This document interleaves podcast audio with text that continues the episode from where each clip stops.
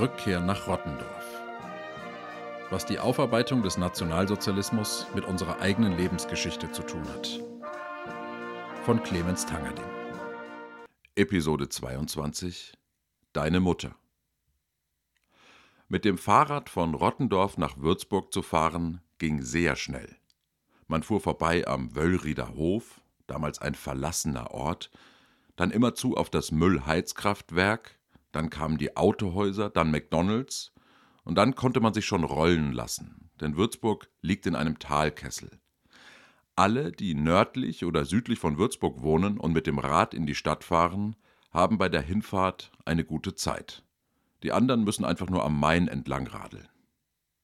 Man durfte nur bei der Hinfahrt nicht an die Rückfahrt denken, denn die war umso beschwerlicher. Ich habe mit 15 ein Cannondale Mountainbike bekommen damit fing ich an, richtig Rad zu fahren. Und ab diesem Tag habe ich mir tausende Male die gleiche bohrende Frage gestellt. Wie komme ich leichter zurück nach Rottendorf? Denn alle Optionen waren mühsam. Egal, wo man entlang fuhr, immer musste man einen langen, steilen Berg hinauf. Da ich viel mit meinem Freund Benne unterwegs war, machten wir oft bei seinen Eltern Zwischenstationen. Wenn man bei ihm ankam, hatte man schon ein Viertel des Bergs geschafft. Bei Benne gab es im Gegensatz zu uns immer Schokomüsli.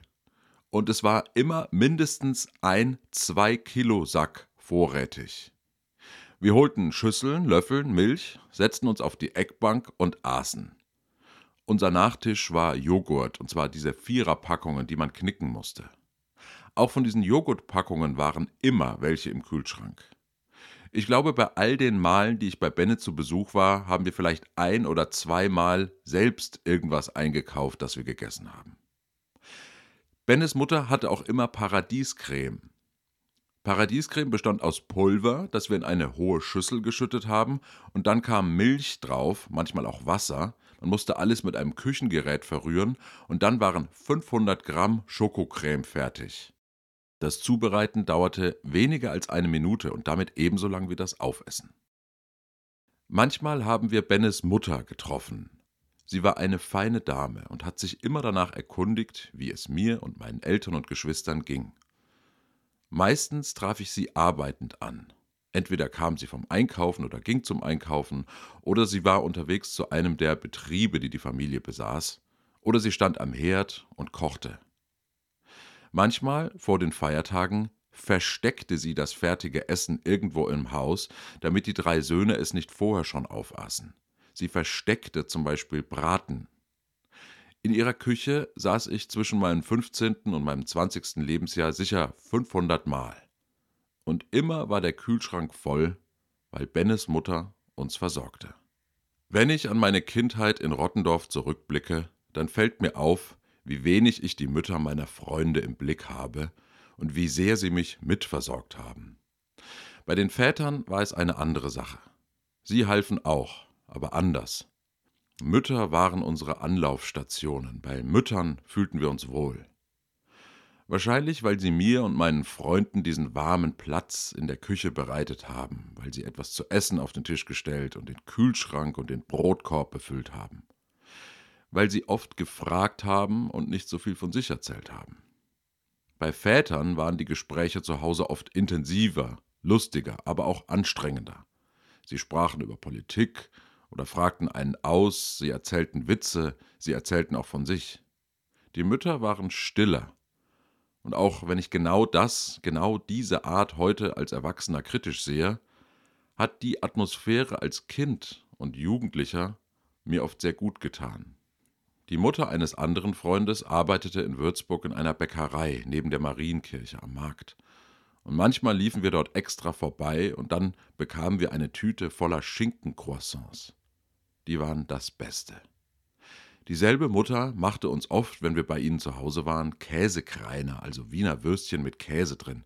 Dazu gab es helle Brötchen.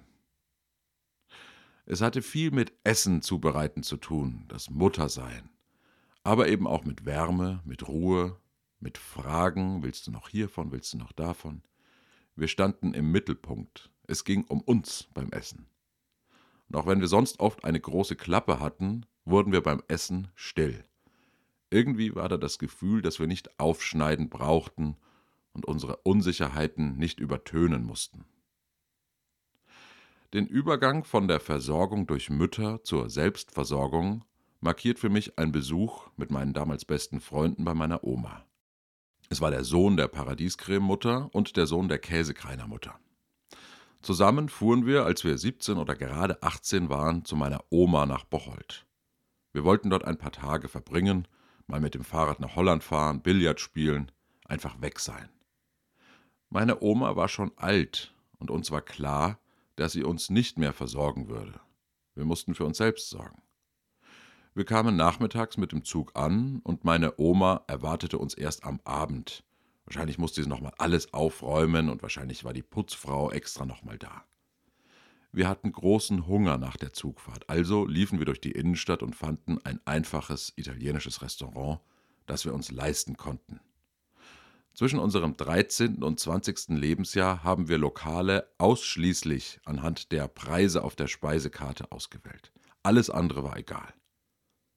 Wir bestellten eine Pizza, und als der Kellner die leeren Teller abräumte, fragte er, ob es noch etwas sein dürfte.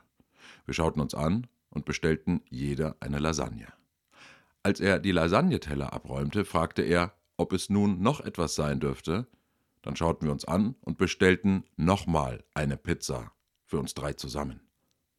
Dann waren wir pappsatt und es war genug Zeit vergangen, so dass wir zu meiner Oma laufen konnten. Sie empfing uns an der Tür mit den Worten: Ihr habt nach dieser langen Fahrt sicher Hunger. Ich habe euch eine Pizza in den Ofen geschoben. Wir legten unsere Sachen in unseren Zimmern ab und bekamen einen Lachanfall, weil wir nicht wussten, wie wir es meiner Oma klar machen konnten, dass wir nichts, überhaupt nichts mehr essen konnten. Wir entschieden aber, es ihr nicht zu sagen, denn das wäre unhöflich gewesen. Wir beschlossen, die Sache durchzuziehen. Wir setzten uns ins Esszimmer an den gedeckten Tisch und dann brachte meine Oma eine Pizza nach der anderen herbei. Es waren Tiefkühlpizzen, damals für uns eine der Hauptnahrungsquellen. Benne und ich aßen und unterhielten uns mit unserer Oma. Carsten war auffällig still. Als wir uns danach relativ schnell verabschiedeten und auf unser Zimmer gingen, holte Carsten ein gefrorenes Stück Pizza aus seinem Mund. Meine Oma hatte, das hatte sie beim Essen erzählt, kurz zuvor erst den neuen Herd bekommen und sie kannte sich noch nicht gut aus mit den Garzeiten. Und Carsten Pizzas war wohl die, die ganz unten im Herd lag und noch gefroren war. Meine Oma versuchte noch einmal Mutter zu sein und ihrem Enkelkind und seinen Freunden Essen zuzubereiten. Aber es klappte nicht mehr richtig. Unser Besuch muss etwa 1996 gewesen sein. Ein paar Jahre später kam sie ins Altenheim nach Würzburg. 2004 ist sie gestorben. Ich hatte gerade mein Studium beendet. Als sie starb, habe ich noch nicht an sie als Mutter gedacht, als Mutter meines Vaters und meiner Tante, sondern als alte, kranke Frau, hilflos und schwach. Und ich habe damals versucht, ihr Leben zu begreifen. Sie wurde 1914 geboren und als sie auf die Welt kam, schrieb ihre Mutter in ihr Tagebuch, Heute allgemeine Einberufung, Inge geboren. Punkt. Diese spröde, strenge, Gefühle unterdrückende Sprache, die alles versachlichen muss, das markierte ihren Lebensbeginn. Und als sie starb, wurden die Alten im Altenheim, ob sie wollten oder nicht, zum Weihnachtsbasteln und André Rieu Lieder singen in den Essraum geschoben. Fremdbestimmung prägte ihr Leben vom Beginn bis zum Ende. Als Mutter habe ich sie mir zu dieser Zeit noch nicht vorgestellt, so wie auch all die anderen Mütter nicht. Es änderte sich erst, als das Sterben begann. Das erste Mal, dass eine der Mütter in meinem Leben verstorben ist, war 2007. Ich saß mit einem alten Freund aus Würzburg in Paris in einem Café und beiläufig kamen wir auf die Familie zu sprechen, mit der wir beide befreundet waren. Bennes Familie. Sie ist tot, sagte mein Freund mir. Ich war schockiert. Es war etwas gerissen. Eine Selbstverständlichkeit war verschwunden. Es war das erste Mal, dass ich darüber nachgedacht habe, was Mütter in meinem Leben für eine große Bedeutung haben.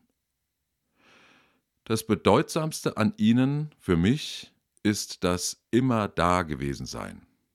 Diese Mutter, wie auch all die anderen, meine eingeschlossen, waren einfach immer da. Das Dasein hat sie zu etwas in meinem Leben gemacht, was sehr wichtig war, aber über das ich nie nachdenken musste. So wie die Luft zum Atmen wichtig ist, denke ich trotzdem nie über sie nach, sie ist einfach da. So waren Mütter für mich. Ich habe die Mütter meiner Freunde gar nicht als eigenständige Personen wahrgenommen, sondern wie ein Naturelement, wie Luft. Ich konnte auch nicht zwischen ihnen als Person und ihrem Tun unterscheiden. Sie waren für mich das, was sie gekocht haben, was sie eingekauft haben. Sie waren die Teller, die auf dem Küchentisch standen und die geputzten Fenster im Wohnzimmer. Über all das habe ich erst angefangen nachzudenken, als die erste Mutter in meinem Freundeskreis starb. Etwa zur selben Zeit starb eine weitere Mutter. Und ich machte die Erfahrung, dass der andere Freund zu seiner Mutter ein ganz ähnliches Verhältnis hatte wie der erste Freund, dessen Mutter starb. Diese Erfahrung hat sich inzwischen oft bestätigt. An den Vätern arbeiten sich meine Freunde viel mehr ab als an den Müttern. Mit den Vätern hadern wir anscheinend mehr als mit unseren Müttern.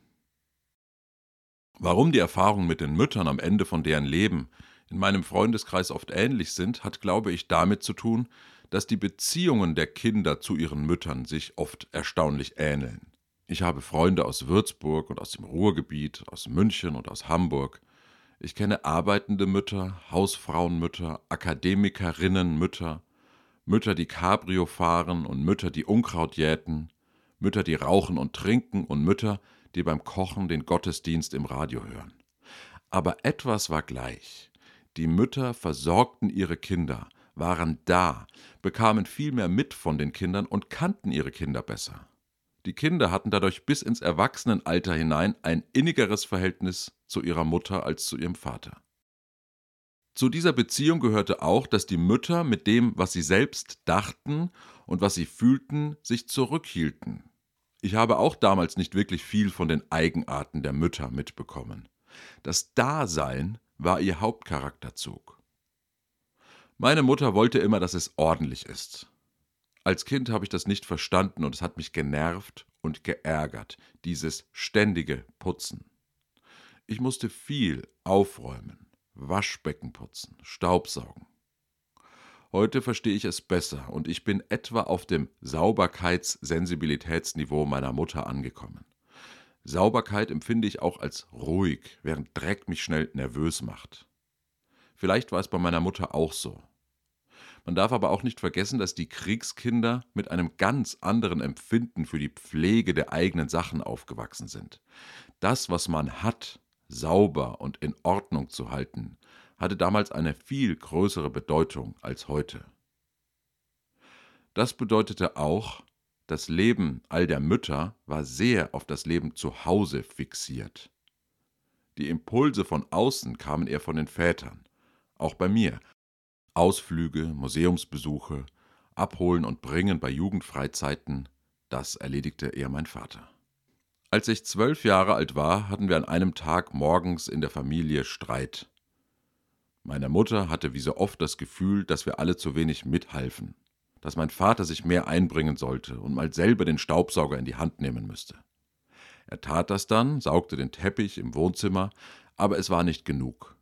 Meine Mutter wollte, dass er richtig putzt, was er tatsächlich selten tat. Aber mein Vater sagte, heute müssen wir alle zur Grenze fahren, das sei wichtiger. Und er würde auf jeden Fall fahren. Es ging etwas hin und her, meine Mutter wurde laut, mein Vater ließ sie leise auflaufen, dann stieg er ins Auto und fragte, wer mitkommen wollte. Mein Bruder und ich kamen mit, meine beiden Schwestern blieben zu Hause. Wir fuhren auf die Autobahn und nach eineinhalb Stunden standen wir am Fuße eines sanften Hügels neben einer Grenzstation. Die ganze Straße war gesäumt von Menschen, die auf die Anhöhe blickten. Von da oben kamen Trabis angetuckert und fuhren den Hügel herunter. Und als sie an uns vorbeifuhren, applaudierten wir. Dort standen wir eine Weile und beobachteten alles, und dann fuhren wir selbst über die Grenze in die andere Richtung. Wir liefen durch einen Ort, dessen Häuser alt und verfallen aussahen wie in einem Märchenfilm. Wir gingen in eine Gaststätte und bestellten Wurst mit Kartoffelsalat. Die Wurst war unfassbar fettig, aber es war egal. Auf dem Weg zurück standen wir die ganze Zeit im Stau. Wir verstanden nicht, was los war und spürten es trotzdem, dass wir an einem ganz besonderen Ort waren. Als wir abends an diesem 9. November 1989 nach Rottendorf zurückkehrten, herrschte diese angespannte Stimmung, die nach Streitigkeiten in Familien oft herrscht. Wir haben unsere Erlebnisse nicht wirklich mit unseren Schwestern und mit meiner Mutter geteilt, sie waren ja von der anderen Fraktion. Und sicherlich hatten wir auch ein schlechtes Gewissen, dass wir die drei mit der ganzen Arbeit allein gelassen hatten. Als die Mutter des Freundes, bei dem ich früher so oft war, 2007 gestorben ist, habe ich rein gar nichts unternommen. Nicht einmal einen Kondolenzbrief geschrieben. Mir war damals noch nicht klar, welchen Anteil sie an meinem Aufwachsen hatte, welche große Bedeutung die Mütter aller meiner Freunde und Freundinnen für mein Leben besitzen. Vor mehr als zehn Jahren hatte ich mit einem meiner Rottendorfer Freunde einen schwierigen Moment. Wir saßen im Auto und ich erzählte ihm von einem heftigen Streit mit meiner Mutter. Es war eher eine Belastung, die ich empfunden habe, als ein offener Konflikt. Etwas, das mich schon sehr lange ärgerte und das mal wieder zum Vorschein kam. Der Freund ist sonst ein sehr empathischer Mensch, aber dafür, wie ich über meine Mutter sprach, konnte er überhaupt kein Verständnis aufbringen. Es war ihm zu heftig, da ging er nicht mit. Als ich ihn darauf ansprach, sagte er mir, dass er meine Mutter ganz anders erlebt habe. Er sei als Kind so oft bei uns gewesen, und immer wenn er kam, habe meine Mutter sich um ihn gekümmert, ihm etwas zu essen und zu trinken hingestellt, sich mit ihm unterhalten, sich um ihn gesorgt. Er konnte gar nicht verstehen, dass man als Kind eine andere und natürlich auch ambivalentere Beziehung zu der eigenen Mutter hat als zu den anderen Müttern. Und ich konnte nicht verstehen, welche andere Bedeutung meine Mutter für ihn hatte. Heute ist das Muttersein oder das Wie eine Mutter sein ein wichtiges Element in der Beziehung zu unseren Kindern geworden. Zu Hause sein, sich um das eigene Zuhause kümmern, in der Küche Zeit verbringen, auch Schürze umbinden, Hefeteig anrühren, Hefeteig auf den Tisch schlagen, Bechamelsoße kochen versuchen, einen Gänsebraten zubereiten, mit dem Großen den Kühlschrank sauber machen, erst unter Protest und dann als Team. Wenn jetzt manchmal schon Freunde des Großen vorbeikommen und mit am Küchentisch sitzen, dann werde ich oft melancholisch, weil ich mich selbst in diesen Freunden sehe wie wir mit dem Fahrrad die Welt um Rottendorf erkundet haben und nach spätestens einem halben Tag wieder bei einer unserer Mütter am Tisch saßen und uns satt gegessen haben und uns aufgewärmt haben und zur Ruhe gekommen sind. Heute versuche ich selbst zu sein wie unsere Mütter. Und es fühlt sich richtig an. Nicht das Verschweigen oder sogar das Verleugnen der eigenen Bedürfnisse, das nicht, aber das Versorgen, das Dasein, das Zuhause-Sein. Wenn man sich heute in Rottendorf auf der Straße begegnet und sich schon etwas kennt, sagt man guten Schluss. Es ist ein sehr mütterlicher Wunsch, denn man muss nichts machen, damit das alte Jahr gut endet. Es ist einfach nur ein Wunsch. Man muss gar nichts dafür tun. Also, guten Schluss. Sure.